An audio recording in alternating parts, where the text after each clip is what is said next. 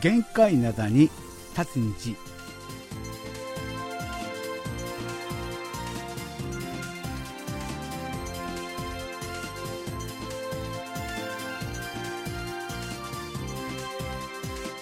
10月10日月曜日の限界灘に立つ虹皆さんお元気でしょうか？ドクターシンことシンニョンです。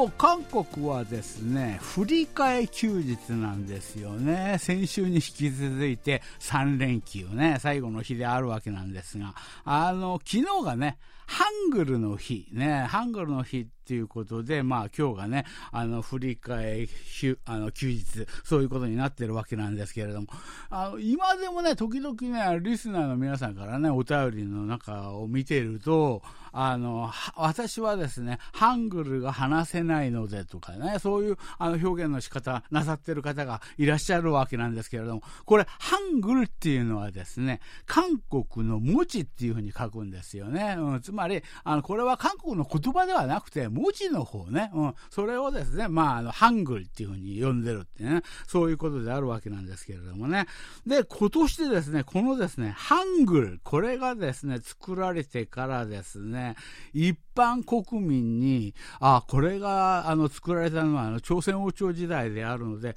一般国民じゃないな。あの、民ね、一般の民にですね、こう、交付されたのが、ちょうどですね、576年前のことなんですよね。うん、ということでですね、あの、最近はですね、こう、あの、韓流がですね、こう、追い風になりましてね、このですね、こう、ハングル、韓国の文字ね、あるいはですね、韓国の言葉、これがですね、まあ、全盛期を迎えてるっていうね、そういう感じがしますよね。なんとですね、世界中の中で約ですね、1500ですよ。1500、約1500の大学で、このですね、こう、ハングルのね、読み書きがこう教えられている。あるいはですね、韓国語学科があるっていうね、そういう大学がですね、あの、1500もあるわけなんですが、あの、せこの大学っていうのはですね、あくまでもその国のこう事情っていうのかな、その国でまあ作られたね、あの機関でありありますよね。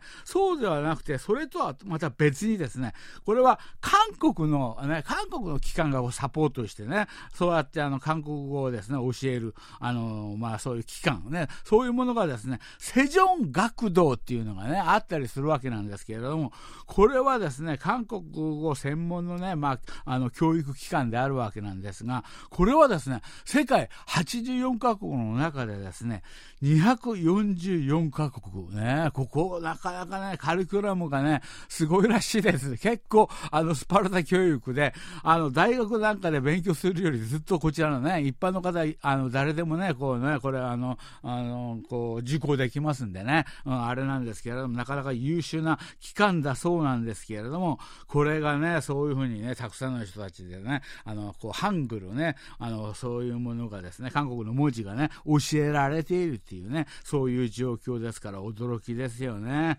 そんなですね、まあ、全盛期を迎えているね、こう、あの、ハングル、それがですね、あの、昨日が、昨日がね、それのね、あの、記念日であった。それで今日がですね、振り替え休日であるっていうね、そういうことなんですけれどもね、今日はね、選んでみた曲はですね、1曲目として選んでみた曲は、最近ね、あの、デビューしてね、日本の方でもデビューしたらしいですね、アイブというね、ガールズグループね、彼女らが歌ったですね、あの、アフターライクという曲をね、選んでみたわけなんですけれども、アフターライク。なんか簡単な英語なんだけど、何それって、どういう意味なんだってね、そういう感じしますよね。これはもう文字通りね、アフターライクね、あの、好きの後に、あるいはね、好きの次に、みたいなね、そういう意味をね、持ってるわけなんですけれども、ね、皆さんもね、ハングルね、ハングル、あるいはですね、韓国語はですね、好きになった、好きになった後、好きになった後に何をすればいいのか、そうです、勉強すればいいんですよ、ということでね、アイブの曲で、アフターライク。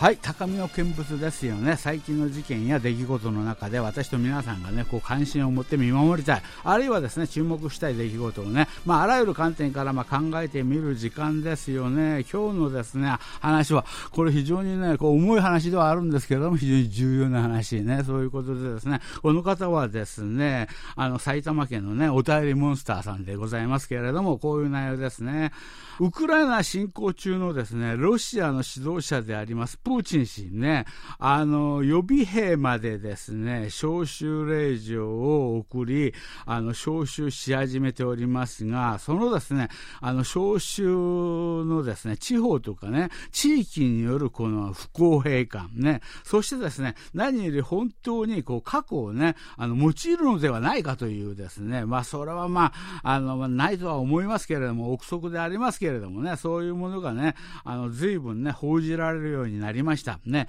いよいよですね、一線を越えてしまいそうな、こう、雲行きで、もしそんなことになったら、小型のですね、あの、核爆弾であって、てももちろんですね、死者がですね、大勢出てしまうでしょう。あの、世界中がですね、ものすごいこう混乱状態に陥るのではないかというふうにね、心配しています。シさん、あの、高みの見物なら嬉しいわけなんですけれどもね、そんな悠長なことはね、言ってられないね、危機が訪れてますよね。はい、はい、同感です。はい。日本のですね、あの、上空を北韓のですね、中距離弾道ミサイルがこう通過したことっていうこともあ、この前ありましたしたしね、あのどうして我々人間はですねこのようにですねお互いここ殺し合いをするのでしょうか。ね、あの誰にとってもいいことなど一つもないのは明らかなのになっていうね、そういう話であったわけなんですけれどもね、はい、全くもうあの同感しますね。うん、ここの中であのそうね。あのプーチンがですねあの予備兵予備兵。これは予備兵って書かれてますけどこれはあの予備役ですよね。正確には予備役。予備役をですね、招集。これはね、あの、徴兵制のある国の人たちにとってはね、非常にね、こう、あの、敏感な問題なんですよね。韓国の場合で言うと、韓国の場合で言うと、あの、軍隊、まあ、あの、義務ですよね。義務だからみんな軍隊行くわけなんですけれども、行って、あ軍隊終わりました。で、終わりじゃないんです。それから、あの、5年間、5年間ですね、あの、動員予備兵っていうものになって、動員予備兵っていうのは、まあ、あの、軍隊みたいな訓練とかしないんですけれども、だけど少し、だけど少し訓練もあるかな。一泊二日ぐらいにね、もともとね、自分がね、あの、勤務をしていたね、あの、していた、そのですね、部隊に入ってね、あの、一泊二日でですね、あるいは2泊3日の時もあったりするな、そういう感じで、5年間の間はですね、そうやってね、その予備役、予備兵役にですね、こうついてなきゃいけない時期があるね。で、それが終わった、それが終わったら終わりじゃないんです。今度はですね、地方のですね、予備役、予備役っていうのがあって、この、あの、地方の予備兵役になったのなら、これも5年、ね、5年、これはね、そんなにね、あの、まあ、ハードなことはありません。これはなんかこう、あの、あ講義を受講したりね、なんかそういう感じで、精神的な面ばかりこう強調されるわけなんですけども、そういうものをね、あの、1年間にですね、何時間ぐらいこうね、あの、あこう、あの、聞く、あの、期間が設けられるね、そういうもので、まあ、あの、まあ、予備役であるわけなんですけれども、これを、これがね、あの戦時中にですねあのややれやれ軍隊が終わった。だけどあのこれが予備役の扱いであるその10年間の間に何かがあった時にこう徴収されるっていうねそういうですね可能性があるということであのこれはあロシアで今、今回徴収された人たちはもう本当、なんかこう、あの、あの、ロシアを出ようという、そういうね、逃げようというね、そういうね、車の列ができたりね、そういうのをしてますよね。そういうの見てると、私は気持ちはわかりますね。やっと終わったのにね、国防の義務から終わったのに、あるいは私はもう年なのにね、そういう感じはあるわけなんで、そういう人たちまでこう呼ばれてるということは、相当、相当あのロシアも今、あの、参っている状況ね、うん、そういうことであるにもかかわらず、これまだ続いてますし、この前なんこの前はですね、あの、クリミア半島の方でね、あの、クリミア半島とロシアを結ぶ谷で、あの、橋ですよね。韓国語が出てしまった。谷って、橋ですよね、橋ね。あの、橋がですね、クリミア大橋っていうやつがあるわけなんですけれども、それはあの、爆破しようと、あれ爆破できなかったな、だな、あの、完全に爆破はできなかったわけなんですけれども、あれがですね、あの、爆発するというね、あの、まあ、一部爆発するというね、そういうね、ことがね、あの、起きたね、そういういうことが起きたし、これはそうね、もしかすると、あの、これ、あの、ウクライナとロシアの問題で、新しい局面を迎えたっていうふうにね、そういうふうに見ることもできるのではないかというね、そういうことなんですけれども、一方ですね、またですね、あの、異例の頻度でですね、ミサイルをですね、発射を繰り返している北韓、ね、昨日の未明でありましたですよね、こう、あの、ミサイルをね、撃ったりしたわけなんですけれども、最近の、あの、あれは、もう明らかにね、こう、なんかこう、あの、実験のため、あるいは、ああの技術開発のためのですね、こう試し撃ち、それではなくて、こう実あの実践を想定したね、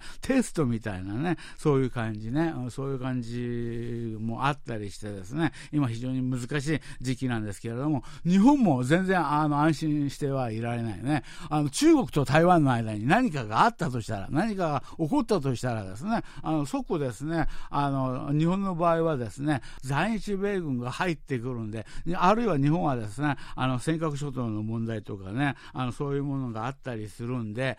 日本もですね巻き込まれる可能性が非常に高いということで最近の動きを見てますとこのですねあのもお便りモンスターさんがおっしゃったようにこれはですね、まあ、日本と韓国を取り巻くあの状況っていうのが今ですね最近もう本当にこう大げさな話ではなくて在韓民国あるいは日本という、まあ、あの戦後のね日本がねあのその出来上がってから最大の危機なんではないかなというね、うん、そういうふうにね、あの、私は感じるわけなんですけれども、皆さんはね、あの、どう思いますかということでね、次の曲はですね、あの、どう思いますかっていうね、おっとけせがけ、チーズの曲です。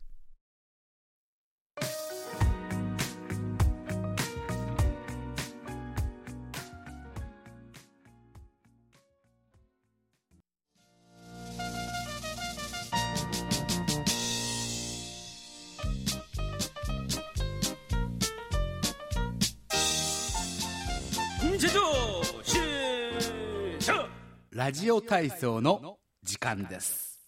はい、今日のレインボー広場の様子はどうなんでしょうか？皆さん、あれですよね。やっぱりね、同じテーマをこう続けて2ヶ月やると、皆さんね、あの、ノリがいいっていうか、あの、いい話がたくさん来るよね。あとね、また、あの、さ、ちょっと久しぶりにお便り書かれる方とかね、うん、そういう方のお便りとかね、今たくさん来てるわけなんですが、一方ですね、酔い戸広場の方、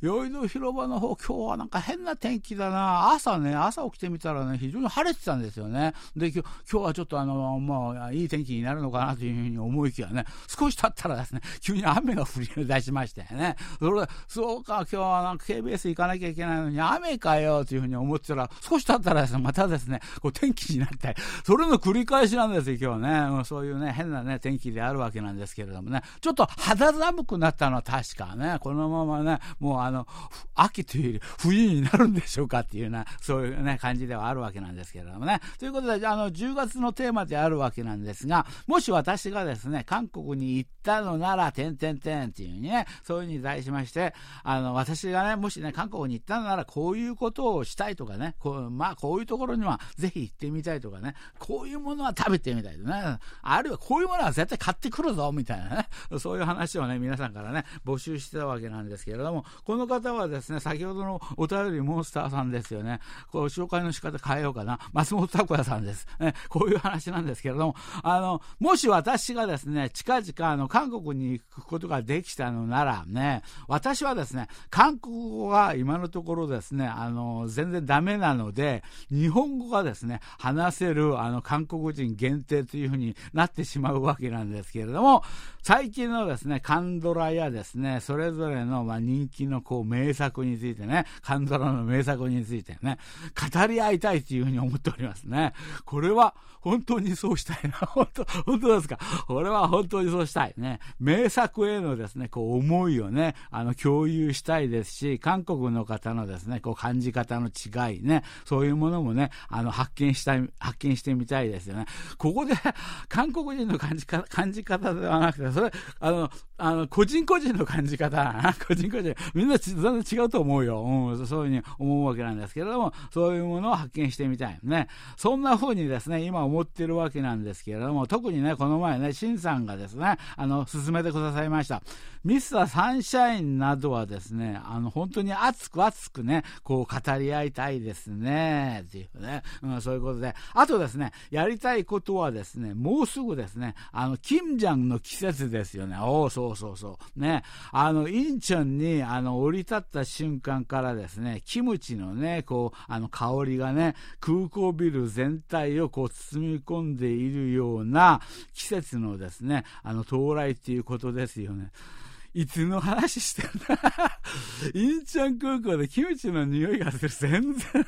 これはありえない。これは70年代の韓国、確かにそういう時期ありました。それの時はインチョンではなくて、金峰、ね、金峰空港のね、そ、そこでね、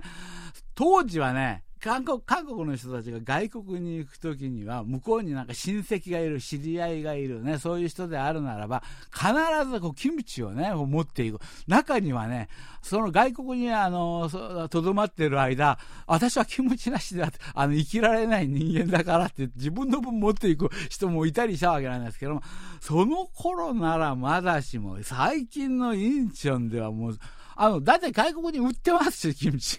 キムチ大体売ってますからね。そういう、こういう必要がない。持っていく必要がないっていうね。うん、そういう状況でありますし、あそこね、天井がむちゃくちゃ高くてね、あのね、アジア、アジア有数のハブ空港でありますので、こう換気とかがね、むちゃくちゃよくできてるんですよね。うん。そういう感じで、まあ、キムチの香り。これは、あの、あ頭の中での、こう、あの、松本さんのフィクション。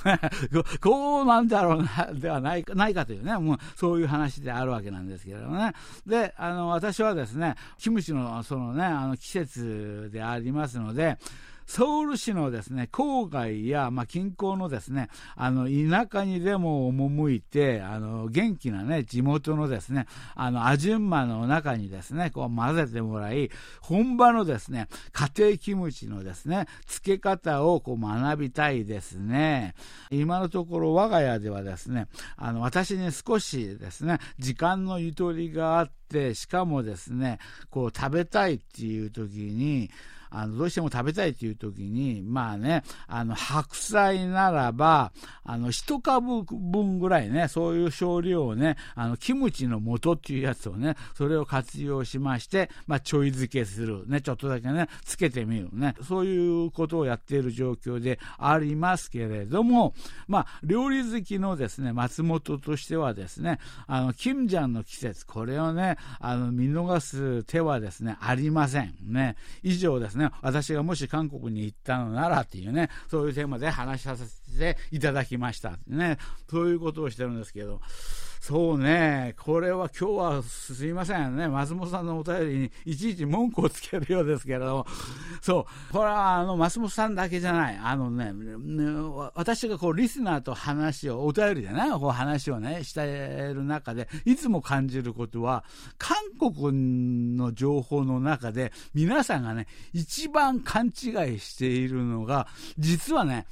私が見る限りは、こう、食べ物に関する話ね。食べ物の話、結構ね、あの、こう、勘違いなさってるっていうのかな。こう、皆さんがイメージしているのと、こう、ちょっと違うんだけどなっていうね、うん、そういう感じがあるわけなんですけれども、このキムチ、キムチに関してもですね、ちょっと話をするとするならば、松本さんもこう指摘をなさったように、今、キムジャンの季節ね、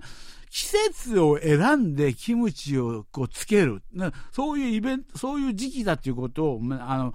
もう少し今年はね、今の寒さから言うと11月の中旬ぐらいになりそうだな、キムジャンの季節ね。うん、そういうふうになるんですけど、そういう時期をこう決めてキムジャンをつける理由っていうのは、これはその時間、そのあの季節じゃないとダメなわけですよ。キムジャンをつけ、つけちゃ、美味しくつけられないね、そういうね、あの、もう、ものがある。ということは、キム、あの、キムチっていうのはですね、日本で売ってるキムチの90%以上が私はですね、韓国のキム、あの、キムチとはですね、ちょっと程遠いね、あの、日本製のね、あの、なんかキムチ、あれは、なんていうのかな、なんか白菜をね、あの、なんかこう、あの、唐辛子で、あえたもの、そういう風な漬物であって、キムチではない。というのは、これをまあ、作り方を教わるのはまあいいわけなんですが、実は、キムチっていうのはそれで完成するんではなくて、そこから作った後ですね、それを作った後にですね、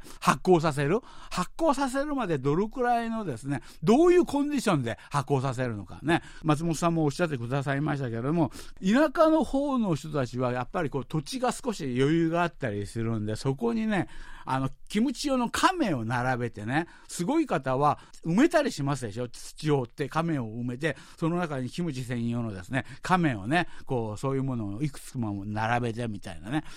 そういうコンディションで作らないと美味しいキムチが発酵しないんですよね。そうやってこう美味しい食べ頃のキムチになるまで時間もまたね、あの季節によって全然違ってくるね。そういうことでありますので、そういう、それがキムチが発酵して食べ頃美味しいキムチになったあの時期まで来た時に、あそこで初めてこうキムチが完成されるっていうね、そういうものであって、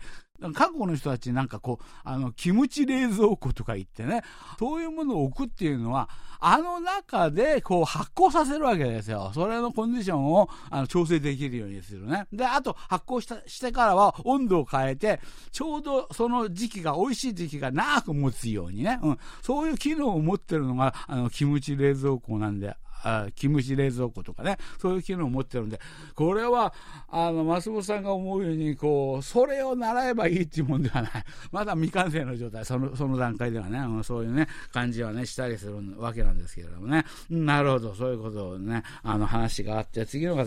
東京都品川区のですね、あの、広川敦さんですよね。あの、ラジオ体操の時間へ。私はですね、今回ね、あの、私が韓国に行くことができたのなら、ね、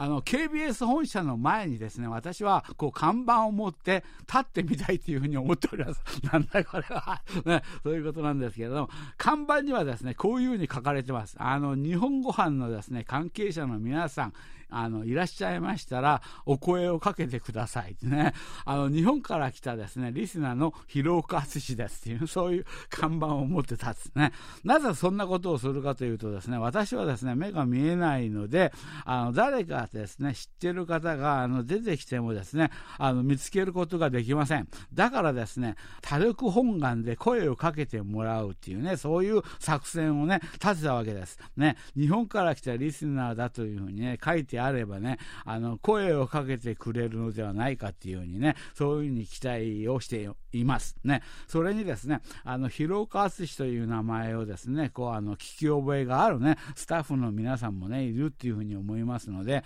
あの、声をね、あの、かけてくださいましたら、こう、サインをね、一旦もらってですね、帰ろうというふうに思っておりますね。先着をですね、3名の方にはですね、お土産も渡します。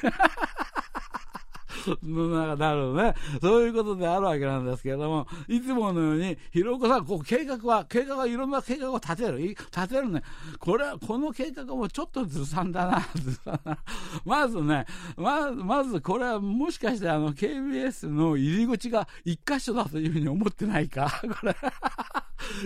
KBS ってお結構大きいですよ、思ったより。それ、どこの、どこのあの入り口でこれをやるんだみたいなね。結構あの、スタッフの人たちはその入り口だけじゃない、裏からこう入ってくる、こうね、いろんな道とかね、そういうのを利用したりするんで、これね、あれ、あの、あれするわけなんですが、あの、一言では言えないわけなんですけど、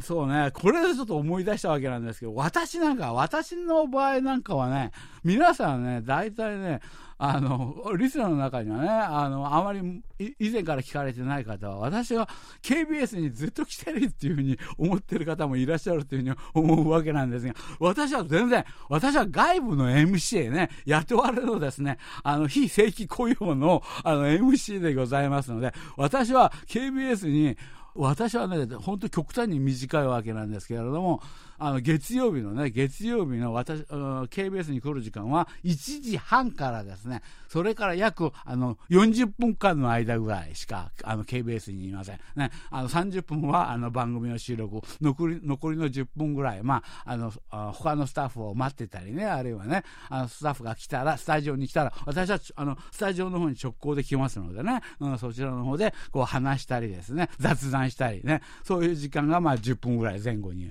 あの取られる。それで即帰っていくわけですよ。つまり1週間の中で、あの、私が KBS にとどまってる時間は40分弱ね。その時間に全て番組もやったりね、あれそういうことしてるんでね。だから当然あの KBS に入ってくる時間とかも違うわけなんですが、他のリスナーの方はね、ちょっとね、仕事がね、他の仕事とかあったりするんでね、結構ね、時間をね、取ってるというふうに思うわけなんですけども、私の場合はなんかそんな感じです。うん、皆さんね、結構私が一日中いるんではないかとかね、そういうふうに勘違いなさってる方もいらっしゃるというふうに思うわけなんですんですけども、実際はそんなことではない、うん、そういうことなんですけれども、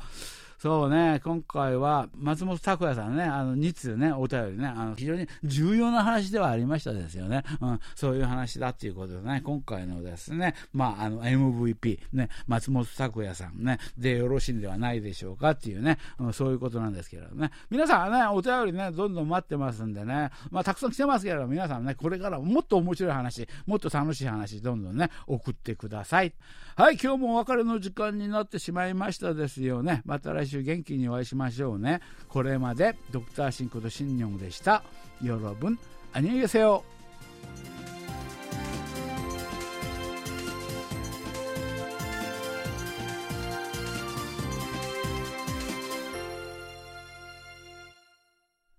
こちらは韓国ソウルからお送りしているラジオ国際放送 KBS ワールドラジオです。